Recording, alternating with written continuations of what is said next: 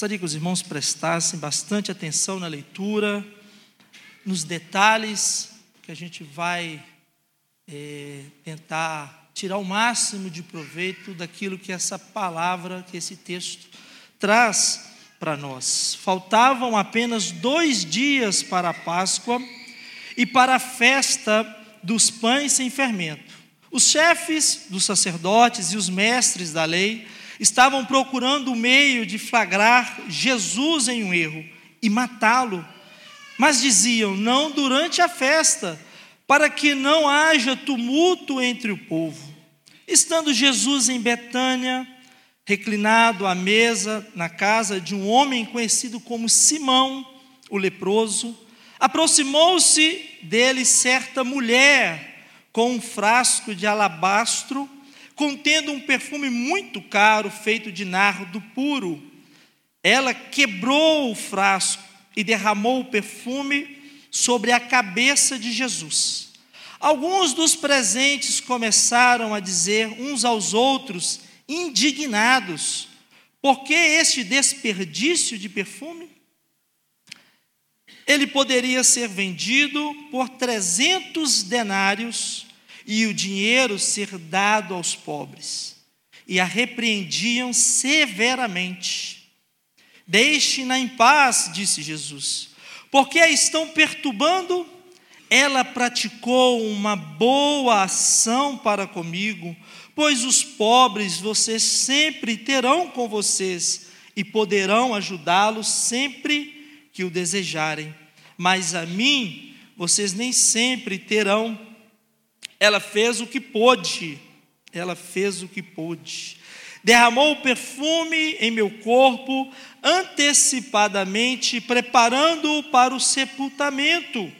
Eu lhes asseguro que onde quer que o evangelho for anunciado em todo o mundo, também o que ela fez será contado em sua memória.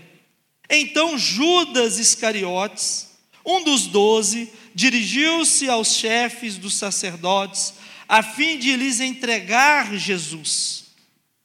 A proposta muitos alegrou e lhe prometeram dinheiro Assim, ele procurava uma oportunidade para entregá-lo.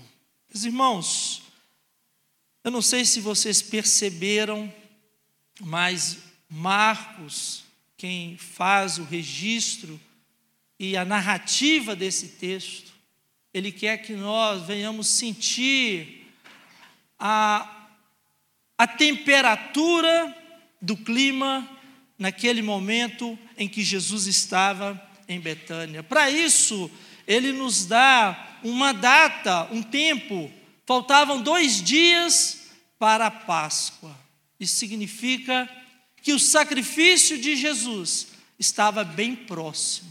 O dia do seu sacrifício, da sua entrega, do seu sofrimento estava se aproximando. Porque Jesus já havia dito aos seus discípulos, em Marcos capítulo 8 e em Marcos capítulo 10, que ele seria entregue aos príncipes dos sacerdotes, à liderança religiosa, e eles iriam levá-lo a um julgamento de morte. Jesus disse isso em Marcos capítulo 8, Jesus também disse isso em Marcos capítulo 10. Então eles estavam avisados que ao chegar em Jerusalém, naquela Páscoa, Jesus iria morrer pelos seus pecados, pelo pecado da humanidade. Então o tempo está próximo. Faltavam, na verdade, fala dois dias mas na contagem judaica, na nossa contagem, seria naquela mesma noite, naquele mesmo dia, basicamente. Jesus seria entregue, seria preso, seria humilhado, seria levado a um tribunal injusto, morto numa cruz, debaixo de muita zombaria.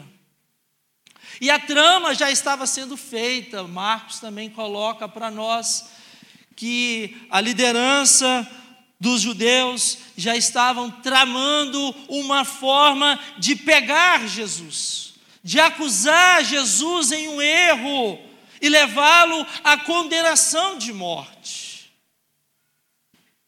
Então, uma conspiração já estava sendo feita, havia já uma trama contra a pessoa de Jesus Cristo. E aí, no finalzinho do texto, versículo 11, Marcos vai colocar a traição de Judas, a decisão de Judas de entregar o seu mestre, de entregar Jesus de Nazaré às escondidas, porque havia um medo ah, de que no período de festa a cidade ficava muito cheia e os romanos eles ficavam ah, temerosos de que aquele aglomerar de, aquela aglomeração de pessoas, aquele, aquela multidão de pessoas pudessem surgir nessas festividades uma espécie de revolta.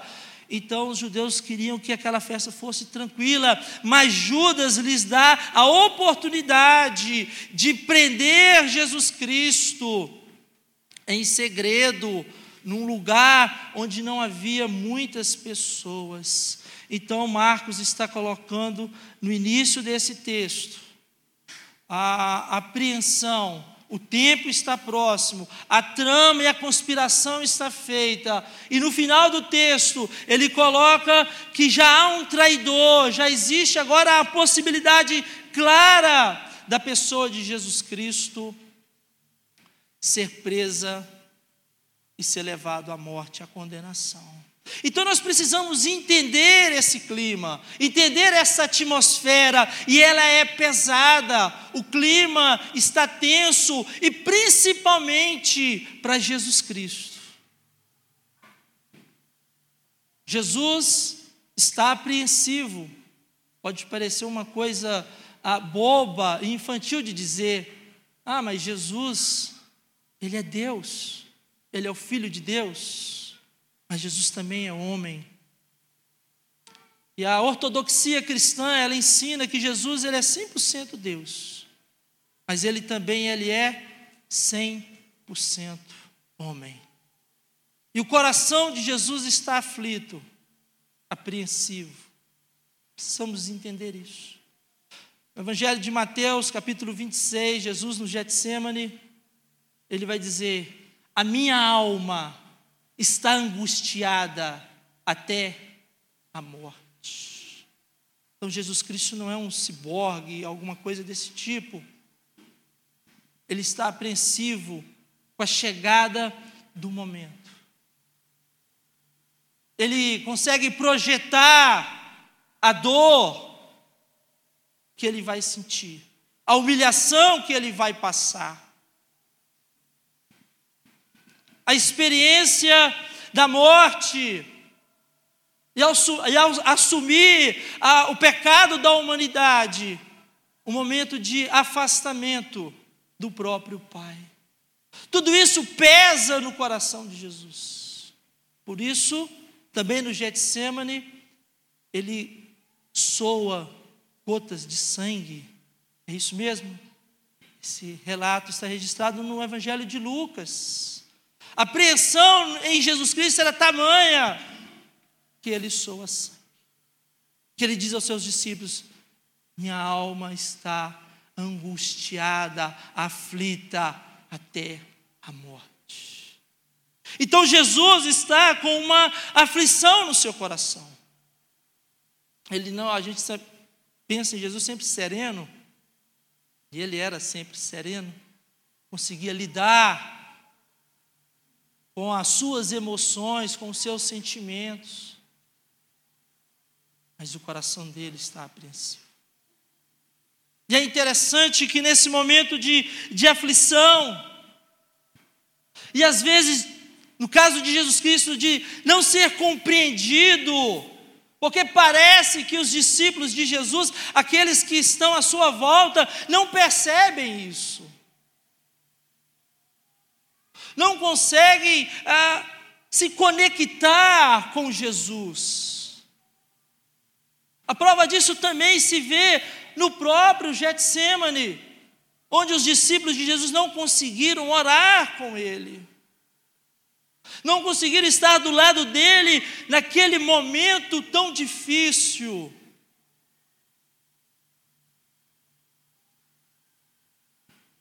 Mas o nosso Deus, Pai que está no céu, do qual Jesus Cristo falou e ensinou sobre ele aos seus discípulos, aos seus seguidores. Esse pai conhece o seu filho, esse pai conhece os seus filhos. Apesar dos discípulos não entenderem, não conseguir realmente pegar o sentimento de Jesus, a necessidade, às vezes, de uma palavra de encorajamento, um ombro amigo. Deus vê essa necessidade. E então, irmãos, no meio daquela reunião, uma mulher entra quebrando ali o, o protocolo, entra naquela reunião com um vaso de barro contendo um perfume muito caro. Quebra aquele vaso e derrama sobre a cabeça de Jesus Cristo aquele aquela especiaria, aquele óleo precioso. E o que, que isso significa? O que, que nós podemos aprender, em primeiro lugar, com a atitude desta mulher? Um ato de reconhecimento, de aprovação daquilo que o outro está fazendo, daquilo que o outro está promovendo, da missão, às vezes difícil, que o outro está engajado. Um reconhecimento que, ao meu ver, é essencial para continuarmos a nossa missão, o nosso chamado. Percebe, irmãos, que Jesus Cristo vai receber a atitude daquela mulher como um ato de graça, um ato de bondade, um ato de reconhecimento, de cuidado, no momento que ele mais precisava.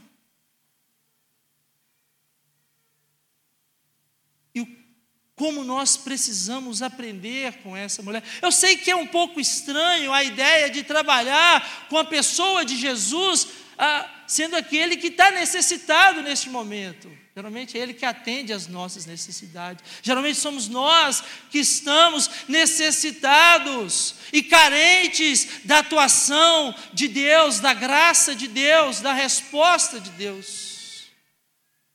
Mas como eu disse, Jesus recebe aquele ato como um ato de graça, de algo que ele precisava, que motivava.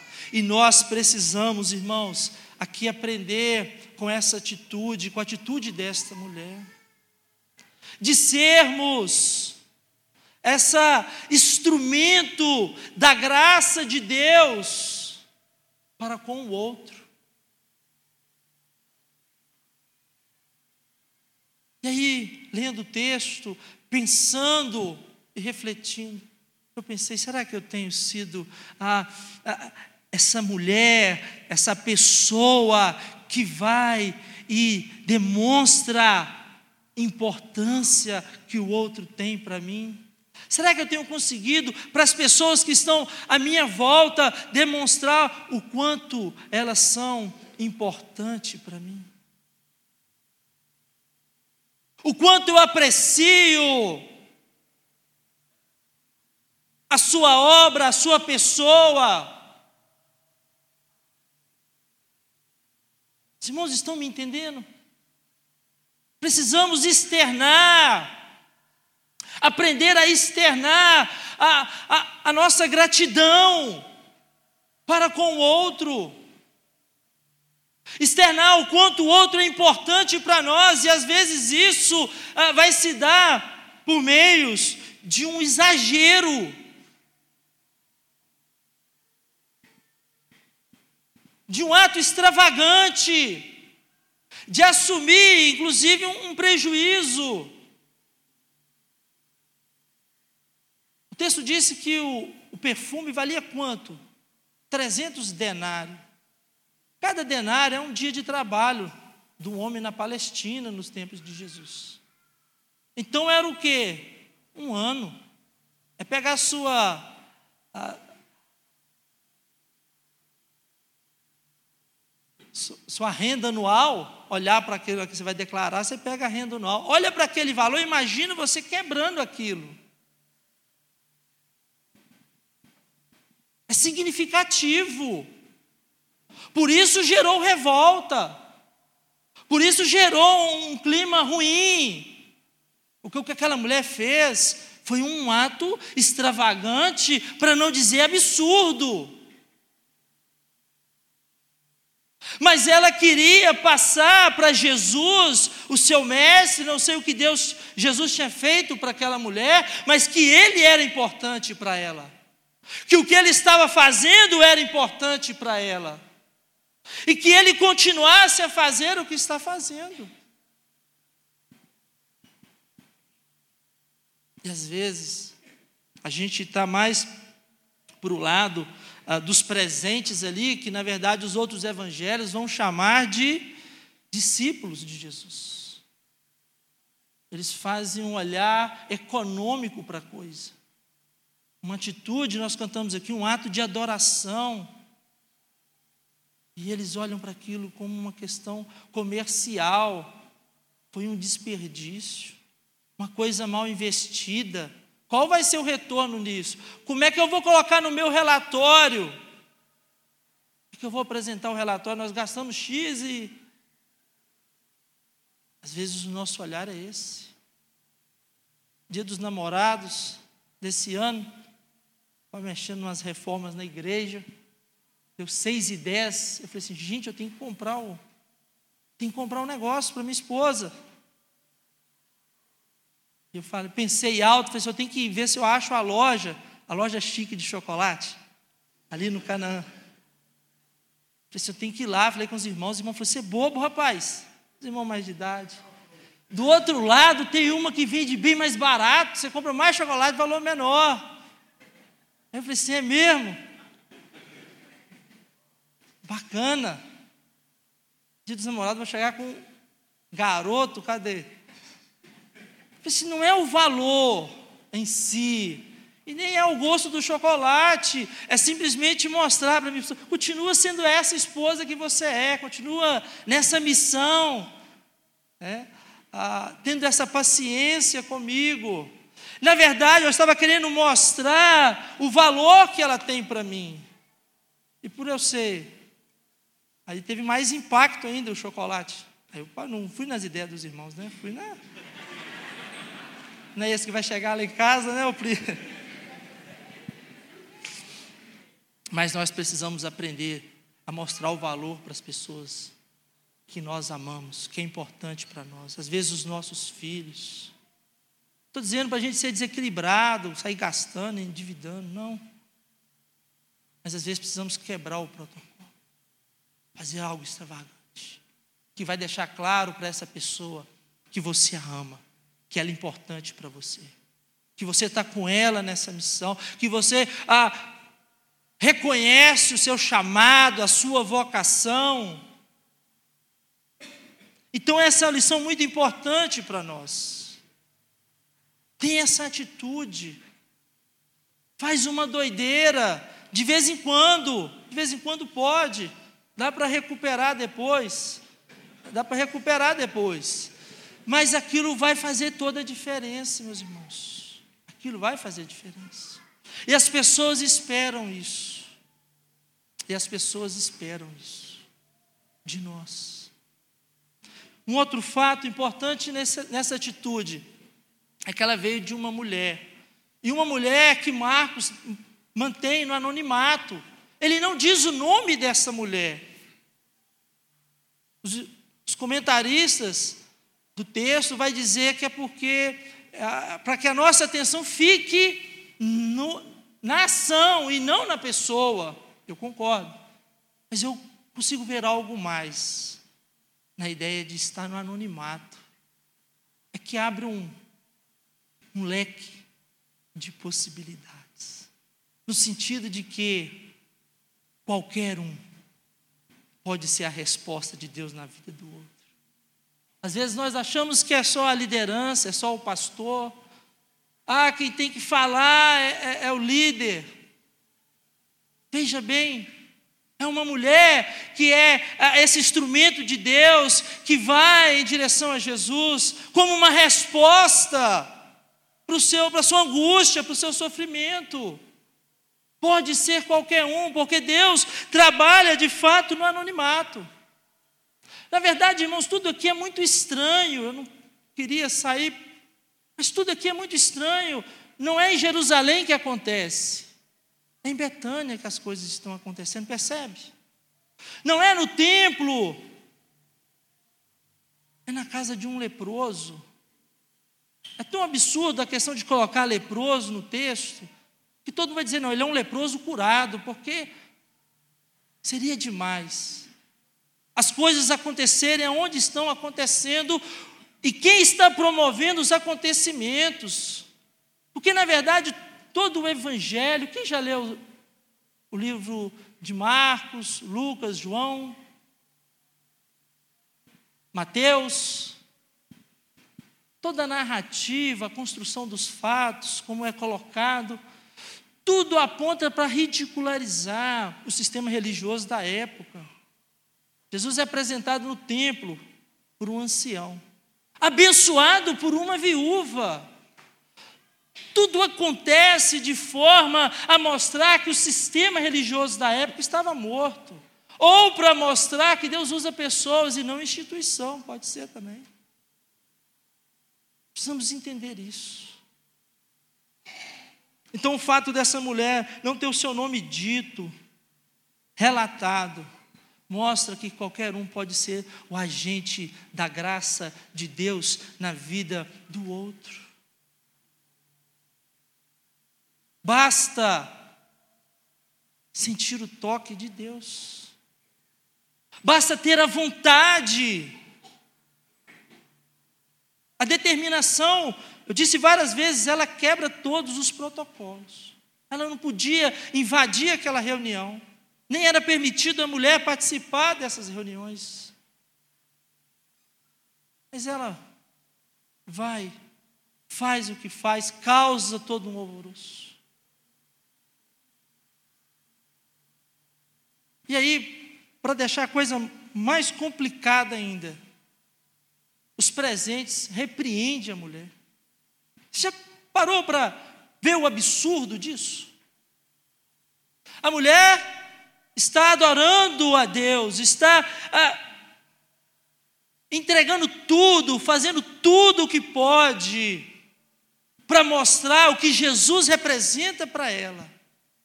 E os discípulos de Jesus vão repreender essa mulher por sua atitude.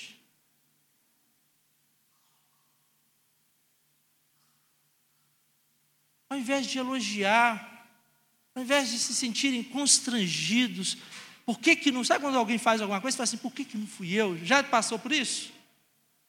Por que, que não fui eu? Mas não. Eles começam a ficar nervoso com aquela mulher, diante da sua atitude. E Jesus, aí Jesus vai falar: para, deixa essa mulher em paz. Ela fez um ato bom para mim. Ela fez algo positivo, algo importante. Será que vocês não compreendem? Falei que os discípulos estavam muito desconectados do seu mestre. Muitos crentes vivem desconectados de Jesus, né? infelizmente. Não conseguem perceber o que está acontecendo. Desconectados. E eles estavam desconectados. Por isso que eles estão ah, errando feio ao repreender essa mulher. ao repreender esse ato extravagante de adoração dessa mulher. E eu fiquei pensando como que a gente tem que ter coragem para fazer o que essa mulher fez. Porque tudo que você faz para a igreja, sei se vocês têm a mesma experiência que eu, né? Toda dedicação e devoção à, à causa do reino de Deus, ela vem sempre com uma crítica. Ah, mas todo final de semana? Nossa, mas precisa disso tudo? É engraçado que só para adorar e servir a Deus o ser humano precisa de equilíbrio. Já, já percebeu isso? Precisamos ser mais equilibrados na nossa fé, na nossa, no nosso discipulado. Mas eu não vejo ninguém torcer para um clube de futebol equilibrado. O indivíduo não é equilibrado. Coloca ele atrás ali da telinha, ele fica todo desequilibrado. Os eventos esportivos gastam bilhões. Ninguém vê como algo extravagante, absurdo. Mas tudo que a gente vai fazer para Jesus e para o reino de Deus sempre vem debaixo, às vezes, de uma crítica. Vai mais devagar. Pastor, escutei isso direto, né, pastor? Está sempre escutando isso. Vai mais devagar. A gente escuta, né? Mas é engraçado como que falta motivação e encorajamento para as pessoas viverem o reino de Deus. Para seguir no seu chamado e na sua vocação. Por isso, esse ato é um ato de fé, é um sacrifício de fé e de coragem. Porque às vezes nós nos limitamos ao protocolo, à etiqueta, o que, é que as pessoas vão pensar. Não é assim que a gente faz. Vou parecer alguém irracional, desequilibrado. Eu vi um filme, a menininha da minha igreja falou assim: Pastor, você fala toda vez de filme. Mas eu vi um filme semana passada que eu fiquei impactado com esse filme. De um lutador de boxe. É lançamento, George Foreman. Já viram esse? Saiu agora recente. Conhece esse lutador? Ele é um pastor evangélico. Oi? Graças a Deus ninguém vê luta aqui. Glória a Deus. Mas eu vi o filme, fui assistir o filme, estava lá disponível, fui assistir o filme.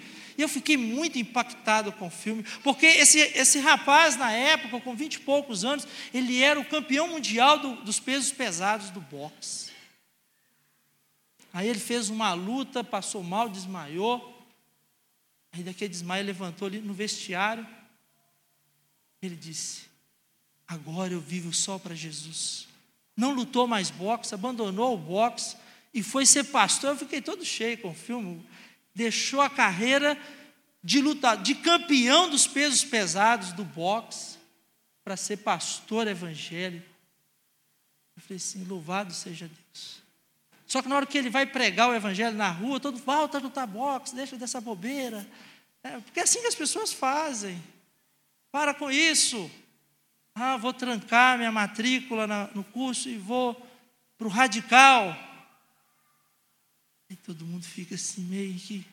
O que, que nós vamos fazer com essa pessoa, com esse jovem? O cara meio que pirou, quer ir para a selva, quer ir para que, que a gente faz nessa situação, pastor Júnior? Manda aí. É, ou se não, vamos jogar água fria, né? É, o negócio lá tem. O pastor faz assim, ah, lá tem pernilongo, tem cobra, tem isso. Para ver se o camarada pensa e desanima. Mas quem está com o coração em chama, não desanima, não. Louvado seja Deus, irmãos. E por último, a gente precisa também estar aberto para as vias que Deus usa, os caminhos que Deus usa. Jesus estava onde? Em Betânia. Na casa de quem? De um leproso. Um lugar, Deus às vezes trabalha nos lugares mais inesperados. Às vezes a ajuda vem de onde nós menos imaginamos.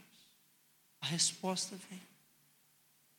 E às vezes o nosso ah, preconceito ah, acaba atrapalhando o agir de Deus na nossa vida. Jesus ensinou a parábola do bom samaritano, onde um indivíduo completamente ah, inapropriado para os judeus, alguém completamente ah, de fora, é quem vai acolher aquele que está caído. Quando a multidão estava com fome, uma criança apresentou os recursos: cinco pães e dois peixinhos. Não podemos desprezar ninguém, porque Deus usa as coisas mais pequenas e estranhas, às vezes, para tocar o nosso coração para falar a nossa alma, para mostrar a grandeza dele. E por último, para encerrar, irmãos, o erro dos discípulos em ter criticado a atitude daquela mulher é porque eles de fato não compreendiam de forma nenhuma o Evangelho. Se eles acharam a atitude daquela mulher extravagante, um desperdício, o que eles iriam dizer do próprio Deus que envia seu filho para derramar sua vida em favor dos pecadores. Se eles não entenderam o ato de sacrifício, jamais vão entender o Evangelho. Assim como aquela mulher quebrou aquele vaso com aquele perfume importante e caro, Deus quebrou o seu filho na cruz para derramar o sangue do Cordeiro de Deus para purificação e remissão dos nossos pecados.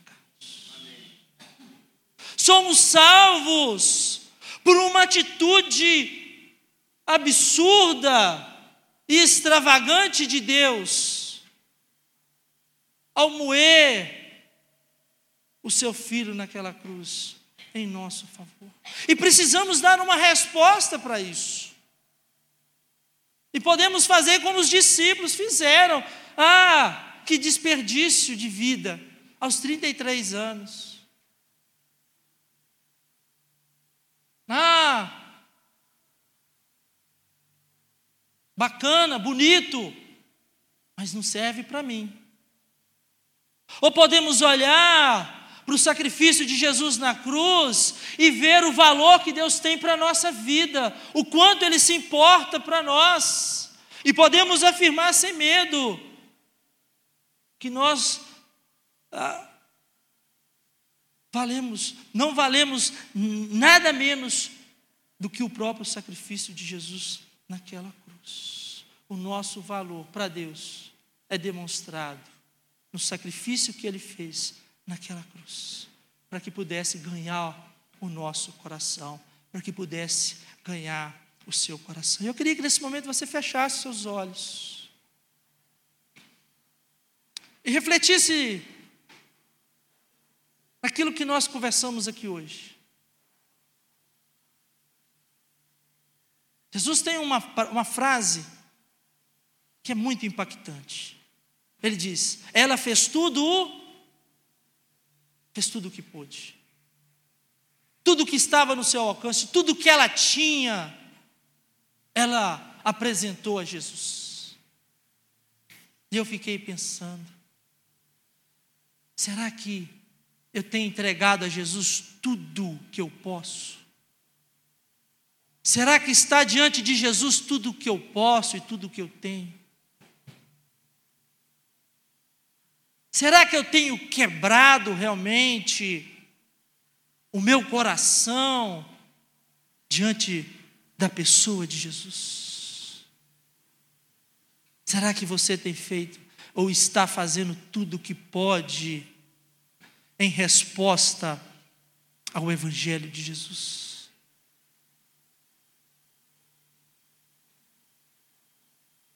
Como você olha para o sacrifício de Jesus na cruz?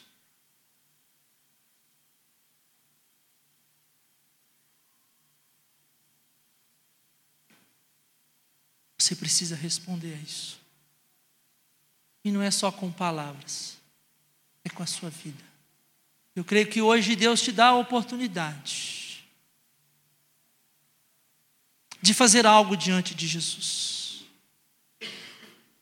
de quebrar algo diante de Jesus, algo que é muito caro, algo que mostra um sacrifício, que é entregar sua vida a Jesus Cristo, sem reserva, sem volta completamente, com devoção, com amor, entendendo quem é Jesus e o que ele merece de você. Nós vamos cantar mais uma música. Eu queria que você continuasse é, refletindo naquilo que você tem feito por Jesus e naquilo que Jesus fez por você.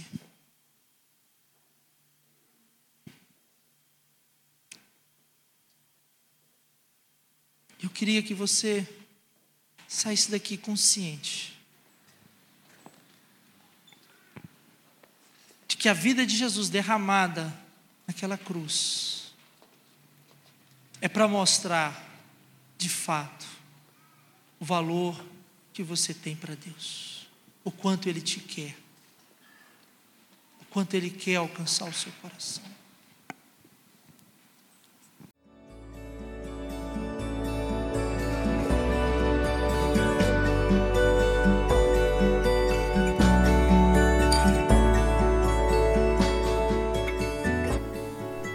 Igreja Batista do Bom Retiro tem plena convicção de que a palavra de Deus é poder para salvar e transformar vidas. Nosso desejo é que essa mensagem tenha alcançado seu coração. Para saber mais sobre quem somos e em quem acreditamos, acesse ibbrpatinga.com.br.